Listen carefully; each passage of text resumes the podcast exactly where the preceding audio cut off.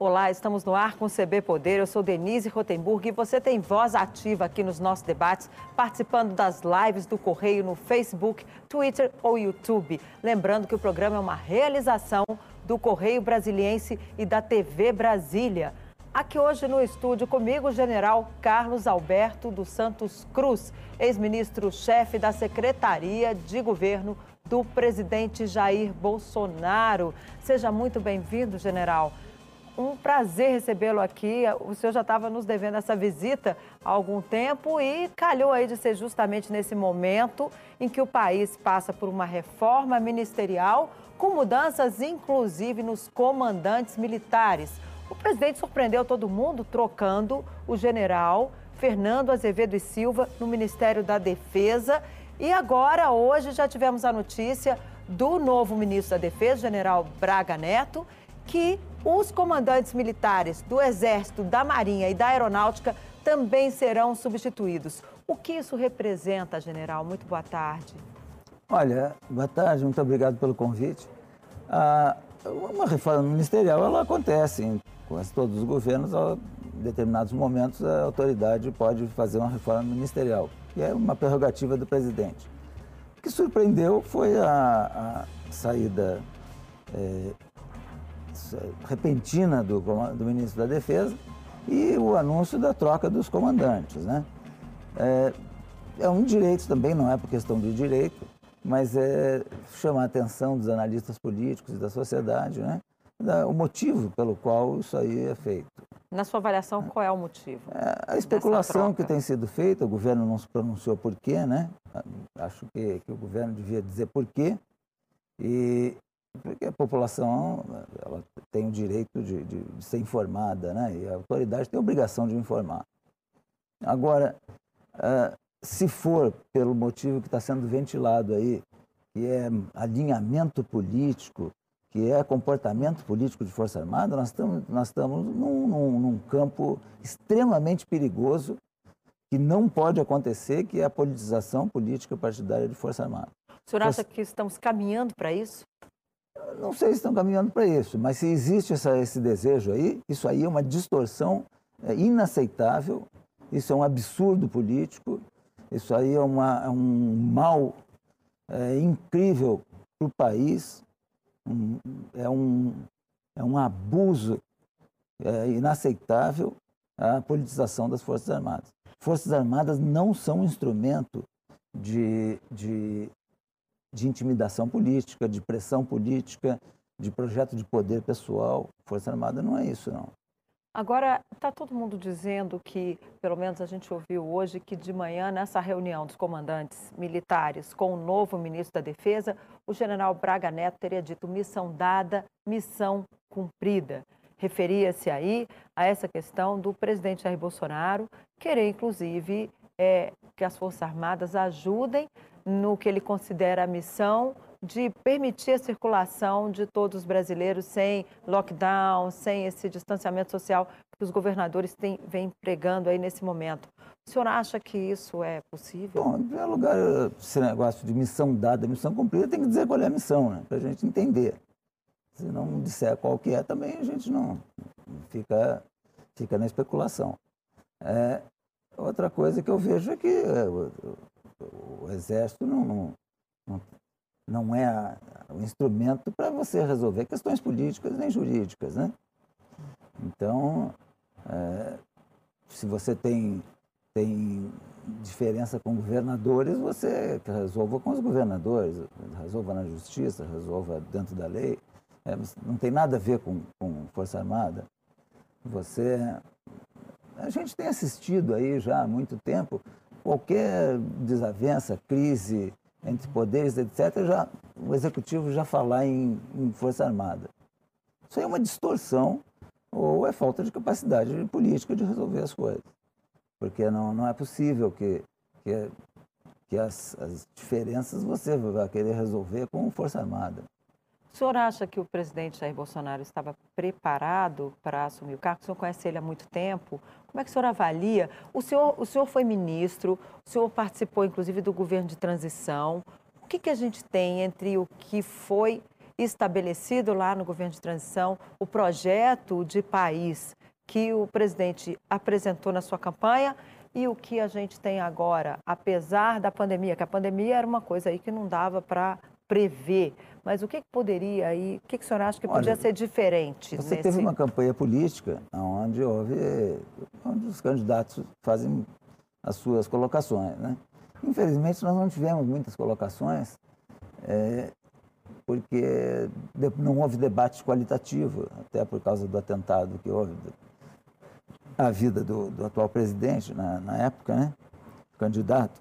Você não tem, eh, você não teve discussões qualitativas. Virou uma, foi só uma briga ideológica, mais nada. Foi uma, foi uma campanha mais de xingamento. E, e, o, e o candidato que ganhou, o presidente Bolsonaro, ele, ele falou que a população queria ouvir. A população queria ouvir o combate à corrupção, a Lava Jato, Sérgio Moro, é, queria ouvir falar em e não ter reeleição, criminalizar a política. Então, todo esse, todo esse discurso aí, só que não disse, disse o que a população queria ouvir, mas não disse como é que ia fazer. Não, porque não houve esse tipo de discussão.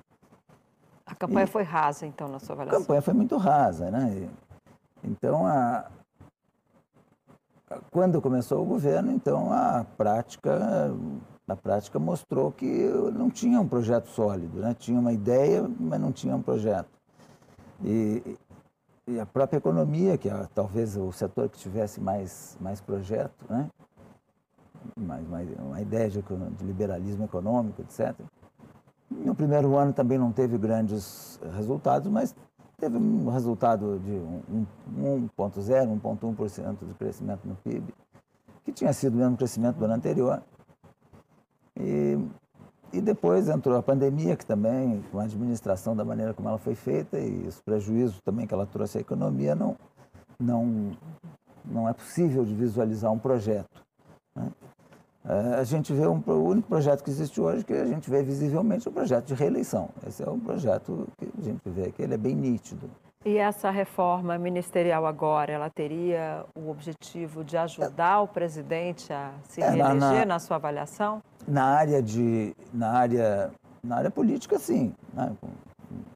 Uma, um novo, uma nova ministra né? na, na, Secretaria de Governo, na parte de articulação política, isso aí tudo são arrumações políticas.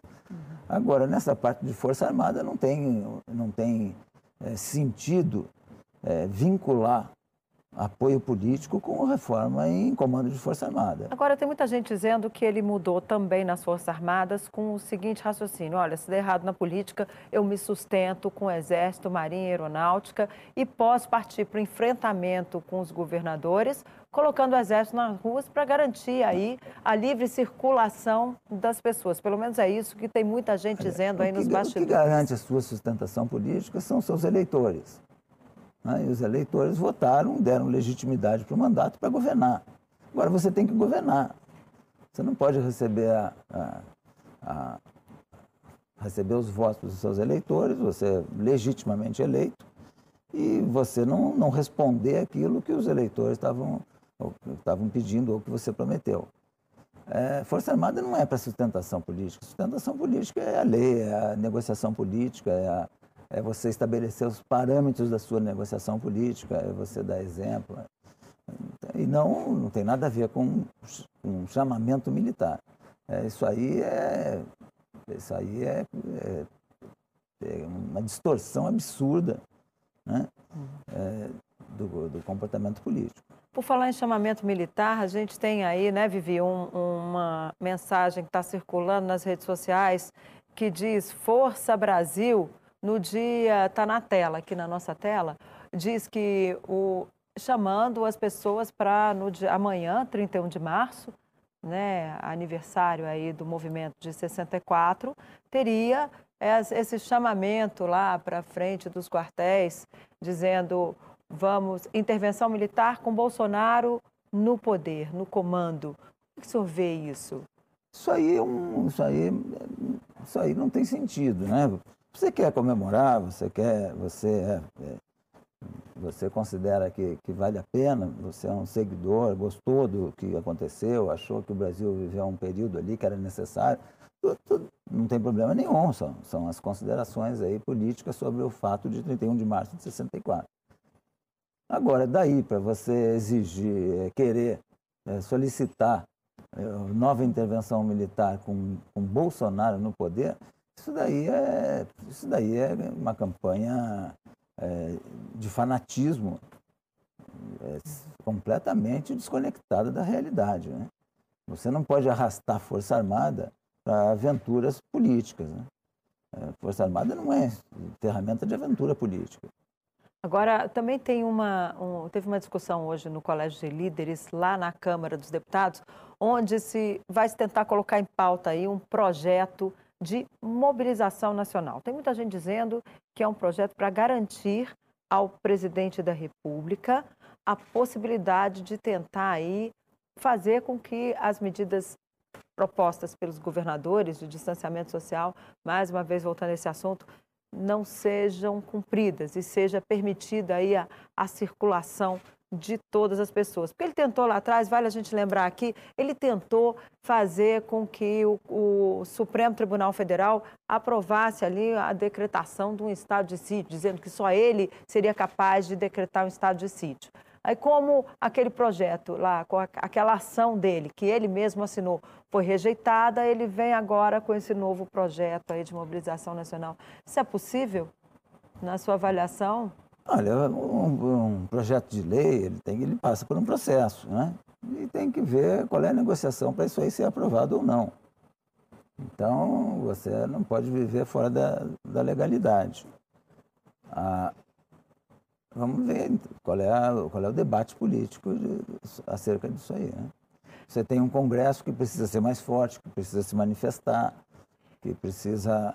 É, que tem as suas atribuições, tem que exercer essas atribuições de maneira bem mais forte, bem mais nítida. Né? O senhor acha que o Congresso está falhando no momento, se rendendo é, muito? Quando você tem assim os poderes é, com, vivendo um momento de um pouco de desequilíbrio, é, todos eles têm que ser fortes né, para reencontrar o equilíbrio. A democracia é assim, ela tem choque mesmo de, de ela tem choque de limites, né? Uhum.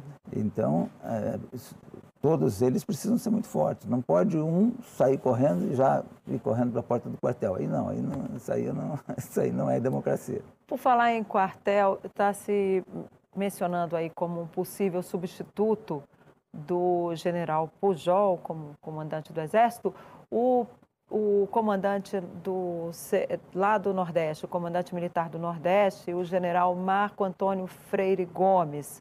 O senhor acha que isso. Tem gente dizendo que isso aí é, ele está furando uma fila que teriam seis generais ou cinco, pelo menos, na frente dele. Como é que o senhor avalia? Não, não existe, não existe obrigatoriedade de você pegar na chamada ordem de antiguidade. Isso aí não existe. O próprio Vilas Boas, que foi antes do general Pujol, ele não era o, o mais antigo. Eu acho que ele era o terceiro na época. Né? E, não, e, e, e, os, e, os, mais antigos não têm obrigatoriedade nenhuma de sair. Né? Ou seja, eles não partem para a reserva. Não, mas aí está todo mundo dizendo que eles serão aposentados, tem, né, entre aspas, aí, politicamente nem, aposentados. Não tem obrigatoriedade nenhuma de passar para a reserva. Se o presidente quiser fazer isso ex ofício, aí é diferente. Agora, passá-los para a reserva ex ofício é outra coisa. É, não tem sentido nenhum você achar que eles têm obriga obrigação de, de, de passarem para a reserva. Não tem uma fila, então, não. aí na escolha do presidente do ministro da Defesa. Tem na, não tem nada a ver. É, você pode escolher um ali do meio, o terceiro, o quarto, o quinto na ordem, e os outros podem permanecer nas suas funções. Agora, o senhor vê que a gente pode estar perto aí de uma crise militar? O senhor acha que essa mudança vai gerar uma crise no meio militar? Eu acho que não. Eu acho que não, porque os comandantes, é, os comandantes, todos essas pessoas que nós estamos falando, esses que estão nesse nível, são pessoas uhum. altamente preparadas, que têm formação institucional, que têm mentalidade institucional, têm muita noção de instituição. Né? que tem a absoluta convicção do prejuízo que é o envolvimento político né, de, de das Forças Armadas, que sabem que Força Armada não está aí para se comprometer com jogo de poder, de interesses pessoais, políticos, etc. Então, eles têm absoluta convicção disso. Você pode trocar o A pelo B, que ele tem a mesma escola, ele, ele tem o mesmo modo de pensar. Na base também há essa mentalidade? Na base do Exército, no meio, no corpo todo do Exército, você tem uma estrutura muito forte de, de liderança. Né? As pessoas que são designadas para comando, elas passam sempre por um sistema de avaliação. Então, você tem uma, uma, uma estrutura que o pessoal não tem conhecimento, às vezes quem está de fora não, é normal não ter o conhecimento, mas ela é muito sólida. E os comandantes têm esse compromisso institucional. É, você politizar, querer politizar o exército é quebrar exatamente essa, essa, essa hierarquia, essa disciplina, essa, essa disciplina intelectual que existe na, na, no método de decisório. Agora, é, isso aí se chama subversão, né? subversão da hierarquia, da disciplina. E os comandantes, eu tenho certeza que lá de baixo, desde o soldado, do cabo, do sargento, do tenente, do capitão, não vão permitir isso aí. Não tem, eu acredito que não tem, é, por maior que seja a irresponsabilidade de qualquer pessoa é, na área política, ela não consegue penetrar é, e furar a disciplina e subverter a ordem militar. Ou seja, não teremos uma repetição de 64. Como já tem muita gente aí com medo de golpe, eu disso tenho. Eu tenho absoluta certeza que não vai ter e que, e que, e que nem há necessidade. Você tem os poderes constituídos, você tem é, se eles não estão funcionando direito, você tem que discutir por que, que não estão funcionando direito, você tem que aperfeiçoar as instituições e não ficar pensando em, em solução militar para as coisas. É, porque ontem preocupou muito a frase na carta de despedida ali, né, onde ele anunciou, onde o ministro da Defesa, o general Fernando Azevedo e Silva, anunciou a saída dele, quando ele diz: preservei as Forças Armadas como instituições de Estado. Isso ficou na cabeça de muita gente, procurou aí, houve uma, uma preocupação da classe política que isso pudesse representar uma politização das Forças Armadas, que a saída dele era por isso, como já discutimos aqui no início do é programa. Isso. Mas essa, o fato de ele colocar isso numa carta não deixa aí meio. É motivo de preocupação? O senhor acha que deve Olha, ser motivo de preocupação? Ele destacou né, que, que, o, que o trabalho dele foi. Ele resumiu o trabalho dele como mantendo as Forças Armadas na sua destinação constitucional, como uma instituição de Estado. É, e não de governo. É, uma coisa é, é a Força Armada apoiar políticas públicas. Como instituição de Estado, você tem que combater o coronavírus, você tem que levar vacina lá no interior do Amazonas, você tem que evacuar feridos. Bota Exército, Marinha Aeronáutica para trabalhar, Força Aérea, né? Uhum. Não tem problema nenhum. Ela está apoiando políticas públicas. Ela não está apoiando é, manobras políticas de governo. Força Armada não pode apoiar manobras políticas de governo e muito menos de governantes. Né? Pois nem é, inclusive o, o, ministro Fernando Azevedo Silva esteve aqui na semana passada e deu esse recado. E ele, e ele, dentro dessa visão, ele agiu corretamente. E você não, isso aí você não pode ter preço para isso. E isso é um princípio que não tem preço. E todo militar que se preza, ele, esse item não tem preço esse, esse item que o senhor é, diz, é, a é instituição é de Estado isso e é não de isso, governo. Isso é tabu. Isso aí não tem discussão. Uhum. Né? Porque nós somos, é, nós, eu já estou afastado, mas a, as Forças Armadas são instituições de Estado, elas não são de governo nem de governante. É, nós vamos voltar nesse assunto, isso, a gente vai... Isso, isso é inegociável. Ok, general. Então, olha, a gente vai ficar com essa frase do general, isso é inegociável e a gente volta já, é um intervalo rapidinho e voltamos já com a nossa entrevista com o ex-ministro-chefe da Secretaria de Governo do presidente Jair Bolsonaro, o general Santos Cruz. Rapidinho, não sai daí.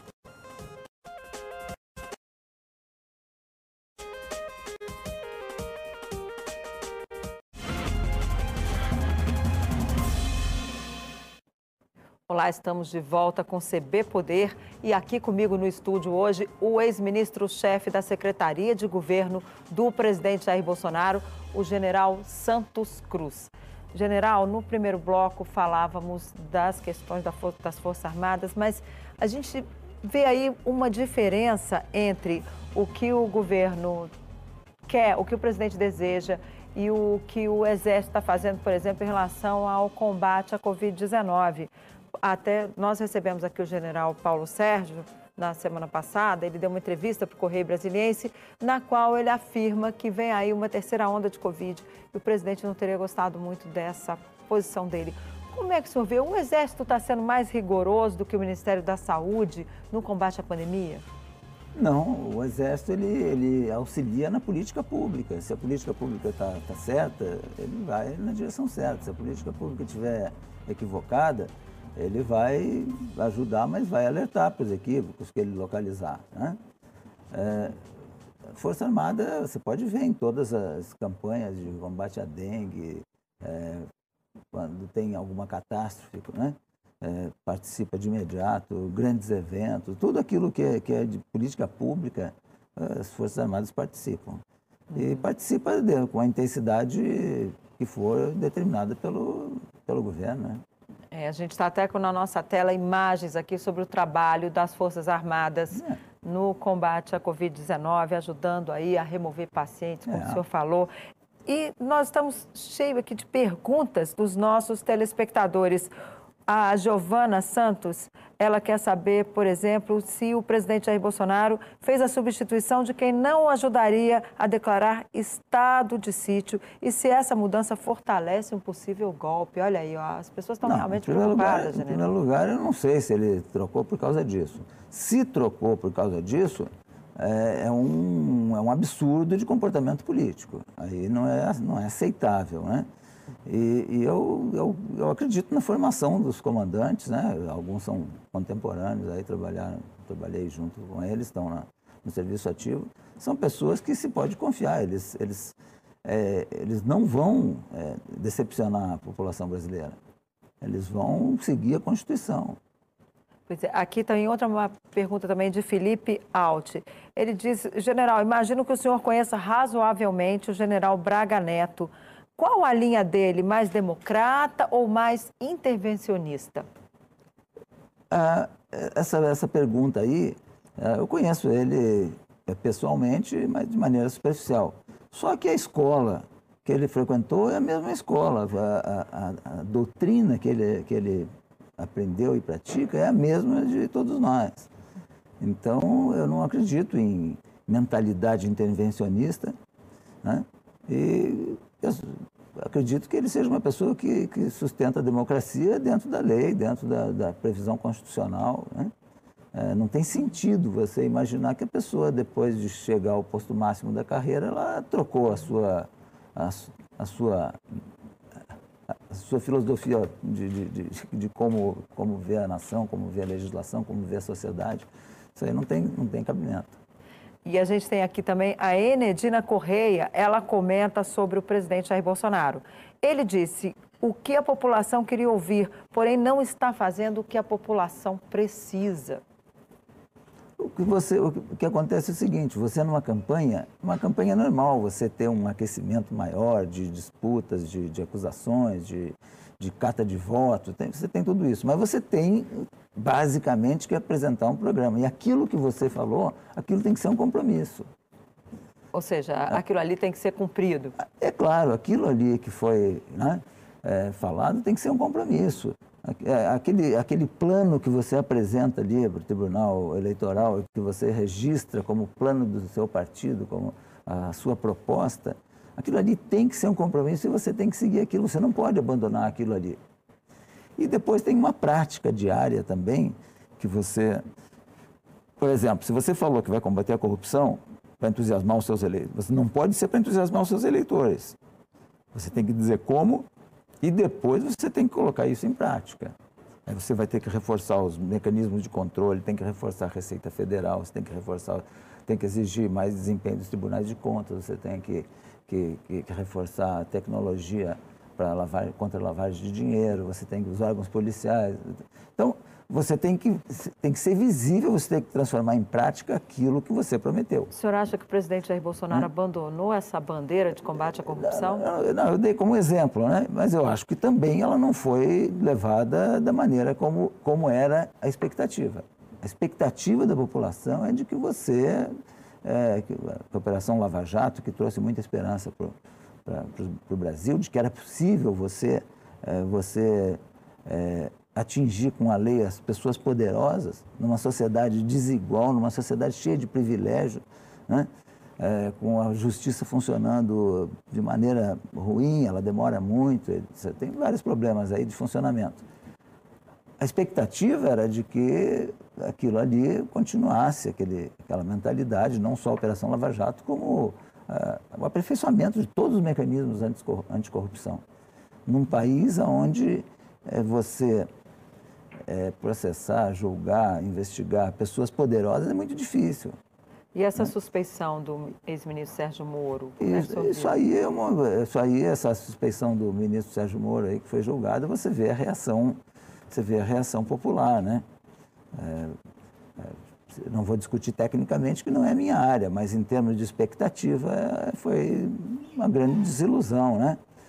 Então, isso aí, como cidadão, como cidadão comum, não vou entrar nos detalhes porque não é minha área. Agora, é bastante, é bastante depressiva essa, é, essa constatação. Né? Eu, eu, eu, vejo isso, que você tem que e tem que fazer. E a coisa é muito simples. Se você fizer o básico, se você fizer as coisas básicas, não, não, é, você das coisas básicas de seguir a legislação, de, de, articulação política, de definir os parâmetros de política. Vamos negociar política pública, não vamos negociar é, coisas pessoais. Toma lá da cá, é. Então, sair disso. O senhor acha que o governo está indo para esse caminho? Eu acho que já foi, né? Então, a, a, se você fizer o básico, você transmite uma certa tranquilidade para a população. E, e aquelas crises que acontecem, como nós tivemos aí o coronavírus, aí que está aí num ponto terrível, você cruza com, com um pouco mais de, de, de, harmonia, de tranquilidade, não nesse, nesse tumulto diário, quase diário, que, que, que não ajuda em nada. Pois é, mas o presidente acha que o isolamento social tem sido para perseguir politicamente ou para tentar fazer aí um contraponto para uma campanha eleitoral lá na frente. Inclusive, ele já comentou isso aí algumas vezes, né, em relação à política dos governadores. Você acha que ele tem mania de perseguição? Você tem uma, você tem, você vê pela internet, tudo, você tem uma, uma, uma teoria da conspiração, né? Tudo é conspiração. Tudo acontece dentro de, um, de, um, de uma ideia de conspiração. Não é assim, né? Isso aí é uma mania de perseguição e é uma coisa conveniente também, porque justifica tudo. Mas se eu justificar que tudo que acontece é para me agredir, etc., eu, eu, culpo, eu coloco a culpa de tudo que acontece em todos, em tudo, e, e eu não assumo responsabilidade nenhuma. Então, isso aí, isso aí é conveniente também. Está faltando ele entender o papel dele nessa pandemia? Agora, o que o senhor acha que falta ali? O caso da pandemia, é um assunto assim ainda de pouco conhecimento né, da, da medicina, da ciência e tal. É, não tem problema o governo errar, às vezes. O senhor é, acha que já errou? Ele, não, em relação tem, a esse distanciamento não social, problema, como não é tem problema ele errar às vezes, porque você tem algumas informações, aí você você orienta a população, você tem que orientar a população, por isso que você tem um Ministério da Saúde e, tô, e alguns outros órgãos, para orientar a população. É, se aquela orientação sua, depois você constata que não é melhor, você anuncia. Olha, a gente ia por aqui, agora nós vamos por aqui. Não tem problema nenhum. A população ela não quer, ela não, a população não quer um ser perfeito, ela não quer um super-homem de governante. Ela quer apenas uma pessoa normal, que traga tranquilidade. Nesse caso do, do coronavírus, é, você tem gente preparada no Brasil que você pode chamar, convocar, fazer uma equipe que te orienta, eh, te orienta tecnicamente e que transmite orientação técnica para a população e não você, nesse, é, exatamente você sair com uma caixa de remédio por aí coisa assim. Não, isso aí não, não leva a nada, isso aí só cria tumulto. É, é, o caso da vacina. É, falar mal da vacina, você cria insegurança nas pessoas, as pessoas ficavam com medo, agora não, agora parece que tá, a vacinação está tá indo em massa. Mas no início você tinha um monte de gente que não sabia se vacinava ou não, porque quando uma autoridade fala alguma coisa, no nível presidencial, aquilo tem consequência para as pessoas. Claro. Então você tem que ter um, um comportamento político e técnico adequado. Ok, general, infelizmente nosso tempo acabou. Muito obrigada pela sua presença aqui. Já fica o convite para o senhor voltar. Tá bom, muito obrigado. E o CB Poder fica por aqui. Obrigada pela companhia e se cuidem, usem máscara. Até a próxima. Tchau.